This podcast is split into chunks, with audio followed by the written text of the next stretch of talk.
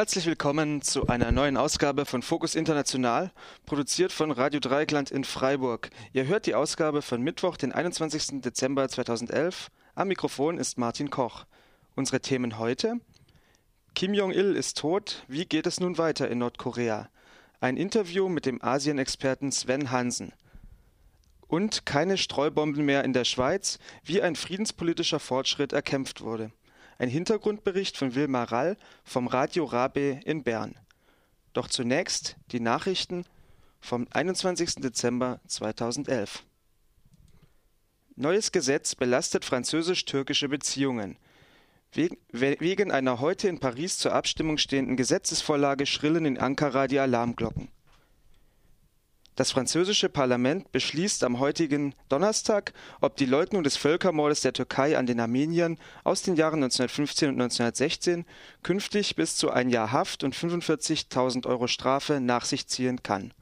Ministerpräsident Erdogan hatte in der vergangenen Woche in einem Brief an Präsident Sarkozy vor der Verabschiedung des Gesetzes gewarnt und mit massiven diplomatischen Konsequenzen gedroht so werde die Türkei in diesem Fall unter anderem ihren Botschafter aus Frankreich abziehen und französische Firmen bei Staatsaufträgen künftig nicht mehr berücksichtigen. Nach Einschätzung der taz könnte dieser Schritt den ohnehin belasteten französisch-türkischen Beziehungen Zitat tatsächlich den Rest geben. Zitat Ende. Zuvor hatte Präsident Sarkozy sich als entschiedener Gegner einer EU-Mitgliedschaft der Türkei profiliert und unter anderem gesagt, solange nicht der gesamte Balkan in der EU sei, wäre an Beitrittsverhandlungen mit Ankara nicht zu denken. Anklage gegen mutmaßlichen Völkermörder reduziert. Das Oberlandesgericht Frankfurt hat entschieden, dass sich der Ruander Onesphore Rabukombe nicht für drei Völkermorde verantworten muss. Er bleibt aber angeklagt für das Massaker von Kisiguro am 11. April 1994, dessen Opferzahl auf über, über 1000 beziffert wird Fünf Zeugen haben ausgesagt, sie hätten gesehen, wie der damalige Bürgermeister Rabukombe seinen Soldaten den Mordbefehl gegen die in einer Kirche Zuflucht suchenden Tutsi gab. Der weitere Verlauf des Prozesses ist ungewiss, auch weil im bisherigen Prozessverlauf zahlreiche Zeugen ihre Aussagen zurückgezogen haben. Die Bundesanwaltschaft schließt eine Beeinflussung der Zeugen durch die ruandische Regierung, wie sie Rabukombes Verteidigung moniert hatte, derzeit aus eine Dauer des Prozesses bis frühestens Juni diesen Jahres gilt als wahrscheinlich. Versöhnliche Töne in Quito. Ein Ende der über dreijährigen diplomatischen Eiszeit zwischen Kolumbien und Ecuador zeichnet sich ab. Am 19. Dezember haben sich die Präsidenten der beiden südamerikanischen Nachbarländer, Korea und Santos, in der ecuadorianischen Hauptstadt Quito getroffen Neben der Verringerung von Flugkosten für Strecken zwischen beiden Ländern ging es vor allem um die Beilegung des diplomatischen Konflikts zwischen den Ländern. Dieser schwelt seit 2008, als kolumbianische Truppen auf ecuadorianischem Staatsgebiet ein Lager der Guerillaorganisation FARC angriffen. Ecuador hatte dies als eine Verletzung seiner nationalen Souveränität angesehen, Kolumbien hielt dagegen, die ecuadorianische Regierung habe die Errichtung des Lagers zugelassen, obwohl die FARC von USA und EU als terroristische Vereinigung eingestuft wird. US-Republikaner blockieren Fortführung erleichterter Sozialabgaben. Im von den Republikanern dominierten Repräsentantenhaus ist der Versuch eines Kompromisses zur Verhinderung erhöhter Sozialabgaben gescheitert. Die Abgeordnetenkammer verwies einen Vorschlag zur Fortführung einer Abgabenerleichterung zur Neufassung an den von Präsident Obamas Demokraten dominierten Senat zurück Falls sich am jetzigen Stand nichts ändert, werden die Sozialabgaben in den USA am 1. Januar um zwei Prozentpunkte steigen, davon wären 160 Millionen Arbeitnehmer aus der wirtschaftlich schwer gebeutelten Mittelschicht betroffen. Außerdem wies das Repräsentantenhaus eine erweiterte Zahlung von Arbeitslosenhilfe zurück. Präsident Obama warf den Republikanern vor, mit ihrer Haltung zusätzliche Zugeständnisse, die mit Sozialabgaben nichts zu tun hätten, durchdrücken zu wollen Obama sagte wörtlich, Zitat, das hier ist nicht Poker und das ist kein Spiel. Zitat Ende. Hunderte Tote in Syrien. Zwar hat Syriens Regierung zugestimmt, dass ab Donnerstag internationale Beobachter der Arabischen Liga im Land zugelassen werden, dennoch geht die Gewalt im Land unvermindert oder sogar verstärkt weiter. Allein in dem Dorf Idlib sollen nach Angaben von Menschenrechtsaktivisten am Dienstag 111 Zivilisten von Sicherheitskräften getötet worden sein Im syrischen Staatsfernsehen laufen gleichzeitig Bilder von Truppenübungen. Präsident Assad droht neben den Aufständischen auch ihren Unterstützern und das, Mil und das Militär verbreitet medienwirksam, seine Streitkräfte seien bereit, Zitat, jede Aggression, die den Feinden der Nation in den Sinn kommen könnte, zurückzuschlagen. Zitat Ende. Der blutige Aufstand gegen die syrische Regierung hält mittlerweile seit neun Monaten an. Laut UN-Schätzung kamen bei den Kämpfen bisher über 5000 Menschen ums Leben. Ungarn schließt letztes oppositionelles Radio. Ab 2012 darf der ungarische Sender Clubradio nicht mehr senden. Die nationale Medienaufsichtsbehörde NMHH hat die Frequenz des Senders an einen bisher unbekannten Mitbewerber weitergegeben. Deshalb muss die einzige oppositionelle Radiostation des Landes nun eingestellt werden. Clubradio-Generaldirektor Andras Arato kommentierte im Interview mit dem Online-Portal nol.hu, die Entscheidung werde, Zitat, Hunderttausende Hörer von Clubradio zutiefst empören. Zitat Ende. Die nach Einschätzung des Spiegel vorhersehbare Absetzung des regierungskritischen Senders geht einher mit der scharfen Zensur kritischer Medien, die sich seit Amtsantritt der nationalkonservativen Regierung Orban ihren Weg bahnt.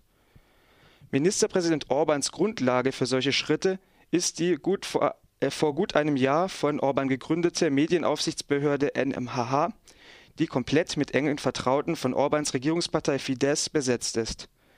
Die der Absetzung des Clubradios vorhergehende Ausschreibung hatte zuvor eine Zitat starke Berücksichtigung ungarischer Musik Zitat Ende in der Programmgestaltung des Politsenders verlangt diese Vorgabe ist symptomatisch für die weitreichenden Eingriffsmöglichkeiten der NMHH in die Arbeit von öffentlich-rechtlichen und privaten Medien in Ungarn seit Ende 2010. Einen Tag vor der skandalösen Frequenzvergabe hatte das ungarische Verfassungsgericht der EU-weit umstrittenen NMHH die Befugnis zu Anstrengungen, zur Anstrengung inhaltlicher Verfahren gegen Internet- und Printmedien entzogen die Regulierung der elektronischen Medien wurden in diesem Urteil allerdings unberührt gelassen. Außerdem protestieren in Budapest derzeit Fernsehjournalisten der öffentlich-rechtlichen Sender per Hungerstreik gegen manipulierte TV-Beiträge. Das waren die Nachrichten von Focus International vom Mittwoch, den 21. Dezember 2011.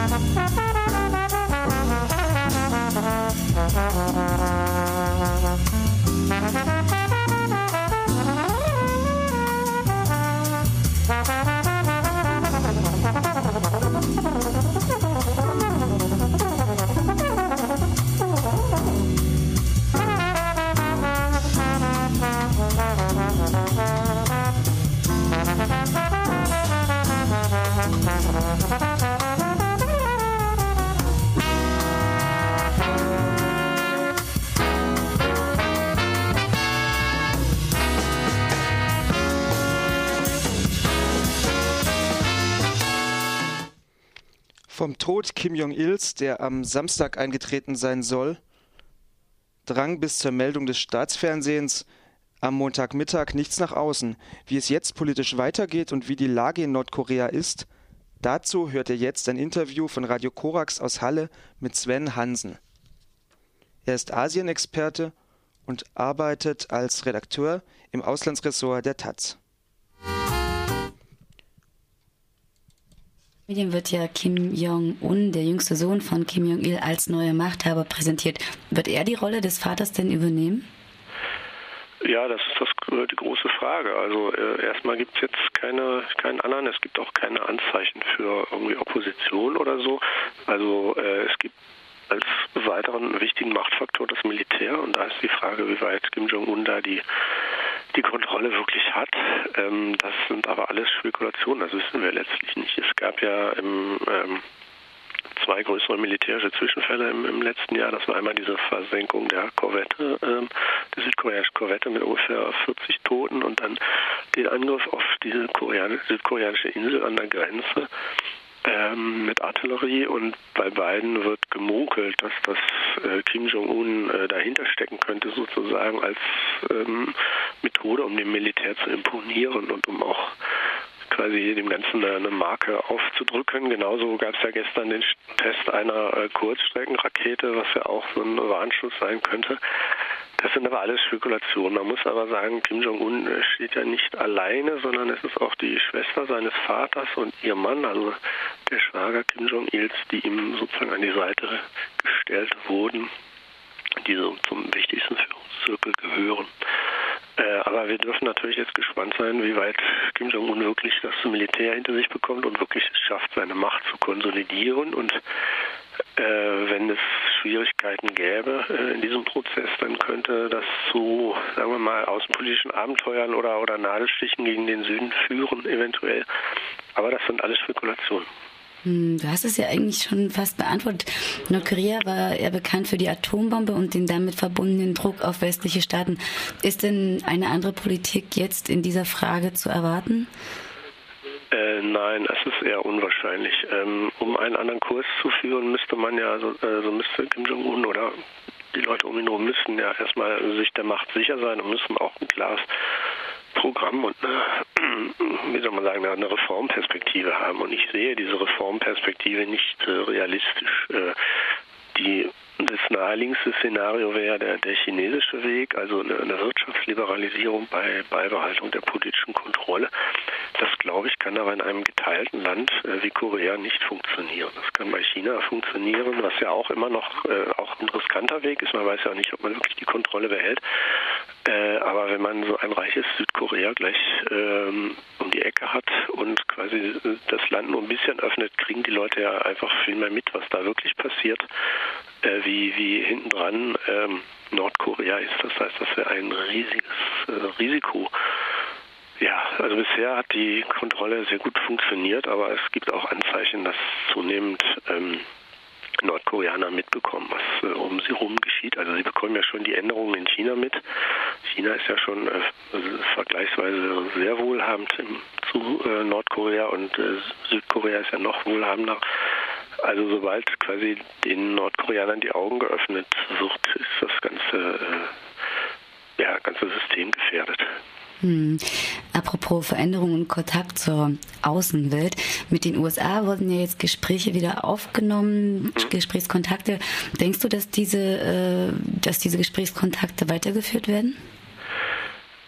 Auf mittlere Sicht schon. Ähm, kurzfristig wahrscheinlich erstmal nicht, weil das Regime in Nordkorea hat erstmal was anderes äh, zu tun, muss sozusagen erstmal die, die über, den Übergang managen und ähm, da ist man nicht unbedingt bereit, jetzt ähm, irgendwie was groß im Verhältnis zu den USA zu regeln. Aber äh, ich glaube auch, dass das mit den USA, das war ja immer ein Schritt vor, ein Schritt zurück. Also das war ja nie so, dass es da irgendwie einen, einen größeren Durchbruch gab, sondern man hat quasi äh, verhandelt, um Zeit zu gewinnen, man hat verhandelt, um Hilfe zu bekommen äh, und so weiter, aber man hat ja nie äh, wirklich äh, sein Atomprogramm zum Beispiel aufgegeben. Das Atomprogramm ist ja sozusagen die, die letzte Versicherung äh, des nordkoreanischen Regimes.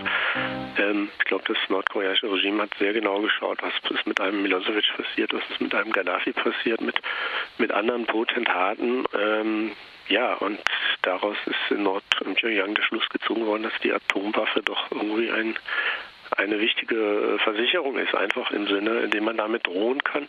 Man muss ja auch wissen, äh, Seoul, äh, wo fast ein Viertel der, der südkoreanischen Bevölkerung lebt, ist in unmittelbarer Grenznähe, also 40 Kilometer von der Grenze weg. Da kann man schon allein mit äh, mit konventioneller Artillerie reinschießen. Also man hat sozusagen ein enormes Pfand äh, durch die Nähe äh, Südkoreas. Und Südkorea ist ja ein Teil dieser globalisierten Welt, also ein wichtiger Teil. Jetzt mit äh, Atomwaffen kann man auch noch Japan bedrohen, irgendwann vielleicht auch nochmal die USA. Das heißt, man hat ein, ein enormes Erpressungspotenzial. Man sagt immer zu Nordkorea, das ist ja im Grunde ein Somalia mit Atombombe. Und wir wissen, dass wir uns um Somalia eigentlich, sagen wir jetzt mit Ausnahme der Piraten, eigentlich überhaupt nicht mehr kümmern. Und, und ähm, mittels der Atombombe hat Nordkorea eben ein Instrument, das eben auch die USA mit, mit Pyongyang verhandeln müssen. Mhm. Was mich noch interessieren würde, ähm, wir haben es ja dieses Jahr gesehen, ich meine, wir hatten den arabischen Frühling, dann die Proteste in Russland und so weiter und so fort. Ähm, Kim Jong-il ist jetzt gestorben. Gibt es denn sowas oder, oder ist denn die Möglichkeit da sozusagen, dass sich halt genauso eine, solche Bewegungen halt in ähm, Nordkorea sozusagen entwickeln würden? das sehe ich überhaupt nicht. Also ich würde es auch nicht ausschließen wollen, weil man letztlich nie weiß, aber ähm, ich glaube, die ganzen Voraussetzungen sind dafür nicht da. Äh, man muss einfach sehen, die äh, ja, die Menschen sind ihr Leben lang äh, gedrillt und Gehirn gewaschen. Äh, ich glaube, das ist für sie wirklich ein, ein Realitätsschock, wenn sie überhaupt nur mit, mit der Realität konfrontiert sind. Und die Menschen in Tunesien, in, in, in Ägypten oder so, die waren ja die waren ja alle von dieser Welt. Die kriegen ja mit, was in anderen Ländern passiert. Die können Al Jazeera gucken oder überhaupt, äh, auch wenn die Medien vielleicht nicht richtig frei waren, aber sie, sie können reisen oder äh, Reisende kommen zu ihnen und so weiter. Also das heißt, die sind Teil dieser Welt und äh, Nordkorea ist extrem abgeschottet. Gibt es nur sehr wenige Leute, die mitbekommen, wie es äh, außerhalb Nordkoreas ist. Also äh, ja, und ähm, bisher sind die Strafen drastisch. Es sind mehrere hunderttausend Leute in den Arbeitslagern. Äh, Leute sind verhungert äh, und sind mangelernährt. Also äh, Nordkoreaner sind ja irgendwie um etliche Zentimeter kleiner wie Südkoreaner durch die schlechte Ernährung und so weiter. Also sagen wir mal Gründe zum Aufstand, zum Aufruhr hätte es eigentlich schon immer gegeben. Äh, und bisher hat das Ganze funktioniert. Also ich denke schon, dass die ähm, das Potenzial, das ist also die Möglichkeit, dass es jetzt schlechter funktioniert, die ist äh, gewachsen, weil äh, Kim Jong Un eben nicht diesen Rückhalt hat und noch, noch lange, also er ist noch sehr jung, noch unerfahren. Die Bevölkerung ist noch lange nicht so sehr auf ihn ausgerichtet worden wie bei seinem Vater. Das waren ja fast 20 Jahre, die sein Vater als Nachfolger von Kim Il-sung vorbereitet wurde und die Bevölkerung entsprechend darauf hingetrimmt wurde. Also von daher äh, ist jetzt der, der Übergang weniger glatt und riskanter, aber ähm, bisher haben wir keinerlei Anzeichen, dass da irgendwie ähm, was mehr ein Aufstand, eine Revolte oder ein Umsturz erwächst. Das wissen wir schlicht nicht und reale Anzeichen haben wir dafür nicht. Hm, hm, hm. Vielleicht äh, ganz zum Schluss, zum Abschluss noch ähm, vielleicht eine kleine Prognose. Wie wird denn Nordkorea in den nächsten Jahren vielleicht aussehen? Hm, ich denke, das geht erstmal eine Weile so weiter. Ähm, eine Frage ist dann, wie, wie quasi die Ernährungssituation ist. Es kann sein, dass es eine riesen Hungerkatastrophe gibt, die größer ist als äh, Mitte der 90er, dass dann vielleicht das Land quasi sich irgendwie öffnen muss oder schlicht geöffnet wird, indem einfach äh, Soldaten en masse desertieren und so weiter. Das wäre ein Szenario. Äh, ein anderes kann man natürlich auch nicht ausschließen, dass es vielleicht doch noch die Möglichkeit gibt, ähm, dass sich sagen mittels Sonderzonen oder sonst wieder eine, extrem kontrollierte Einbindung äh, Nordkoreas in, in den äh, ostasiatischen Markt irgendwie ergibt. Oder vielleicht auch, dass China da sich, sagen wir irgendwann sagt, okay, wir, Kim Jong-un bringt nicht, wir suchen uns einen anderen Führer. Das kann man alles nicht ausschließen, aber äh, als wahrscheinlich sehe ich das nicht an. Deswegen denke ich, das wird noch eine Weile weitergehen. Vor allen Dingen, was ich auch glaube, es gibt kein politisches Konzept in der Region für, ein, äh, für eine koreanische Wiedervereinigung oder für ein eine Annäherung dieser beiden Staaten. Also wie es jetzt ist, das entspricht den politischen Realitäten der Region. Also China äh, legt Wert auf Nordkorea als Pufferstaat China hat keine Lust, dass äh, die beiden Koreas sich vereinigen und äh, US-Militär dann vielleicht an der koreanisch-chinesischen Grenze steht. Gleichzeitig ähm, ist auch, glaube ich, Japan nicht unbedingt daran interessiert, dass es ein starkes Korea gibt. Vielleicht dann noch ein starkes Korea mit einer Atombombe. Das wäre auch nicht äh, auf dem Wunsch Japans. Ähm, und auch Südkorea, was zwar eine Vereinigungsrhetorik hat, aber wenn jetzt quasi Nordkorea zusammenbrechen würde und äh, 100.000 verarmte, hungernde, aber schwer bewaffnete Nordkoreaner auf Raubzug in den Süden gehen würden, das wäre ein Horrorszenario für den Süden. Das heißt, auch der Süden äh, hat kein Interesse an einem Zusammenbruch, sondern an einem kontrollierten, langsamen Übergang und auch nicht unbedingt ein Interesse an einer offenen Grenze. So, also das heißt, äh, wenn dann ist nur ein Interesse da an einem langsamen, kontrollierten Wandel und eben ein großes Interesse an einer Stabilität. Und ja, äh, ob wir die behalten äh, oder bekommen, ist ja auch eine Stabilität des Schreckens, die wir da jetzt haben. Das weiß ich nicht. Aber ähm, wäre mal so, wenn sie nicht äh, diese Stabilität flöten geht, dann wäre das entweder, weil das System zusammenbricht oder weil die Führung sich quasi über, über Druck und Schreckensmaßnahmen wiederum eine interne Stabilität, Stabilität verspricht. Diverse Schweizer nicht. Soweit der Asien-Experte Sven Hansen vom Auslandsressort der Taz zur Situation in Nordkorea nach Kim Jong-il. Und wir machen gleich weiter mit unserem zweiten Beitrag. Streumunition ist in der Schweiz zukünftig verboten. Das hat heute der Nationalrat entschieden. Der Ständerat hatte in der Herbstsession dem Verbot von Streumunition bereits zugestimmt. Die Sicherheitspolitische Kommission des Nationalrates aber sah dies anders. Sie waren der Meinung, ein Verbot in der Schweiz bringe nichts. Acht Schweizer Nichtregierungsorganisationen appellierten deshalb an den Nationalrat, gegen ihre Kommission zu entscheiden. Ein Beitrag dazu von Wilmar Rall vom Radio Rabe aus Bern. Diverse Schweizer Nichtregierungsorganisationen riefen den Nationalrat dazu auf, Einsatz, Lagerung und Handel von Streumunition in der Schweiz zu verbieten. Darunter Amnesty International, Trial, der Schweizerische Friedensrat oder die XOA, die Gruppe für eine Schweiz ohne Armee. Streumunition sind Waffensysteme, mit denen viele Sprengsätze über ein großes Gebiet verteilt werden. Das sei sehr problematisch, meint Alex Sutter, Co-Geschäftsleiter von humanrights.ch. Die Sprengkörper unterscheiden nicht nach Zivilpersonen und Militärpersonen. Das heißt, während des Kriegseinsatzes werden Zivilpersonen darunter zu leiden haben. Was aber noch stärker ins Gewicht fällt, ist die lang anhaltende Wirkung dieser Streubomben. Es ist nämlich so, dass immer ein gewisser Prozentsatz dieser Sprengkörper Körper am Boden nicht explodiert und dann liegen bleibt. Und Jahre später, wenn der Krieg bereits vorbei ist, per Zufall ausgelöst werden. Und das gibt dann beispielsweise unter den Bauern, die auf dem Land arbeiten, immer wieder äh, über Jahre hinaus noch weitere Opfer.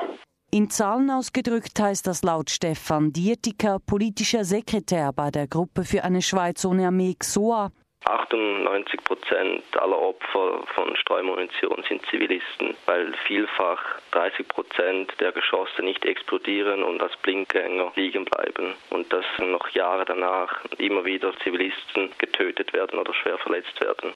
So geschehen zum Beispiel in Laos. Auch heute noch, 40 Jahre nach dem Ende des bewaffneten Konfliktes, sterben regelmäßig Menschen, weil große Flächen mit Streumunition übersät sind. So wurde sie auch im Kosovo-Konflikt, also im Jugoslawien-Konflikt wurde sie eingesetzt. Wir tragen heute noch diese Last ab und müssen große Gebiete wieder gesäubert werden und von diesen Altlasten befreit werden.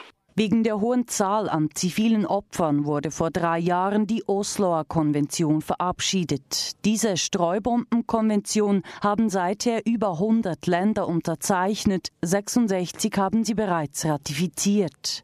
Nicht darunter sind jedoch die größten Produktionsländer von Streubomben wie die USA, Israel oder China. Somit stellt sich die Frage, was denn eine solche Konvention bringt, wenn die wichtigsten Staaten abseits stehen. Alex Suter von humanrights.ch die großen Produzenten solcher Streubomben, die werden ganz sicher ihre Produktion beginnen einzuschränken und es wird dann wahrscheinlich auf dasselbe herauskommen wie bei den Antipersonenminen, dass nämlich die tatsächliche Verwendung dieser Munition sehr rasch sinken wird. Auch bei den Antipersonenminen haben die großen Produzenten nicht ratifiziert und trotzdem ist das ganz markant zurückgegangen. Gerade die Schweiz mit ihrer humanitären Tradition dürfe hier nicht abseits stehen, meint auch Stefan Dietiker von der XOA. Die Schweizer Armee besitzt rund 200.000 sogenannte Kanistergeschosse, die gemäß Osloer Konvention verboten sind. Sie wurden in den 80er und 90er Jahren angeschafft, um die Schweiz im Falle eines Angriffs zu verteidigen. In der Schweiz gab es lange den Plan, dass diese Waffe eingesetzt wird, zum Beispiel in der Ostschweiz das Rheintal, wenn der Feind über die Rheingrenze kommt, dort mit dieser Waffe groß zuzuschlagen. Davon kann man heute gar nicht mehr sprechen, da das Rheintal natürlich wahnsinnig besiedelt ist und diese Waffe zivile Opfer treffen würde. Ex-Nationalrat Ulrich Schlür hat ja mal erwähnt, er finde diese Waffe wichtig, damit diese Waffe die ganze Leventina zumachen kann und sozusagen dann niemand mehr rüberkommt. Laut Osloer Konvention dürfen Armeen nur noch Streumunition einsetzen, deren einzelne Geschosse sich nach einer gewissen Zeit selber zerstören. Die Schweizer Armee hat derzeit keine solche Munition.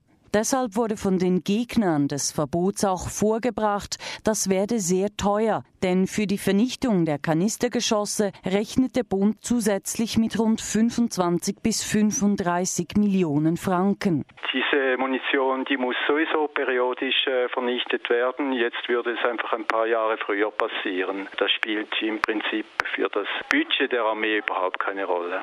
In jedem Falle müssten die Geschosse in 10 bis 15 Jahren vernichtet werden, weil dann deren Nutzungsdauer ausläuft, meint Alex Suter von humanrights.ca.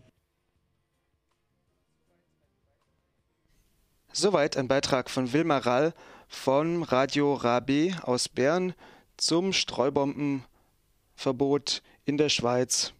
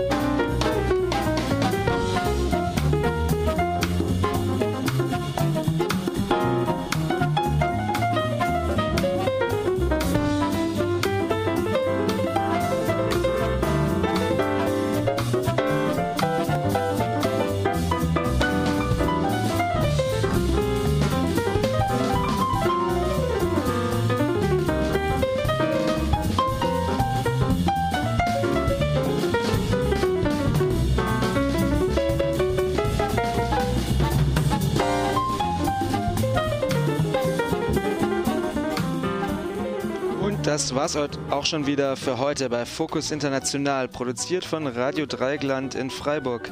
Ihr hörtet die Ausgabe vom 21. Dezember 2011 und nachhören könnt ihr sie gerne auch unter www.freie-radios.net. Am Mikrofon verabschiedet sich Martin Koch. Tschüss, bis bald.